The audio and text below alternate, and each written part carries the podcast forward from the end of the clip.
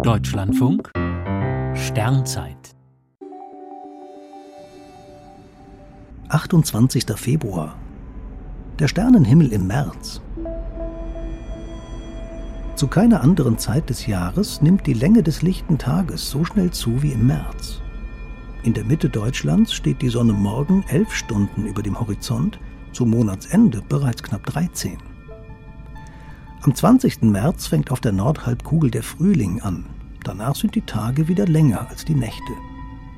Allerdings ist am Firmament der Winter noch nicht ganz vorbei.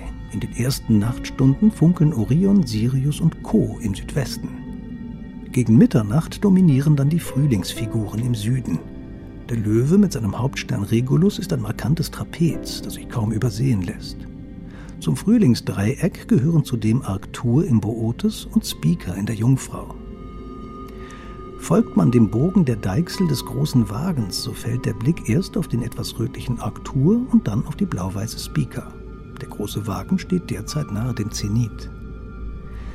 Das Himmelsschauspiel des Monats findet gleich morgen und übermorgen statt. Die Venus überholt den Jupiter.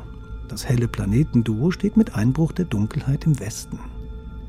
Am 23. und 24. März gesellt sich auch noch die Mondsichel hinzu und verzaubert den Abendhimmel. Venus und Jupiter sind dann bereits wieder ein ganzes Stück voneinander entfernt.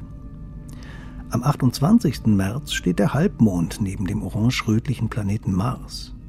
Wer genug von der kalten Jahreszeit hat, sollte nach 3 Uhr an den Osthimmel blicken.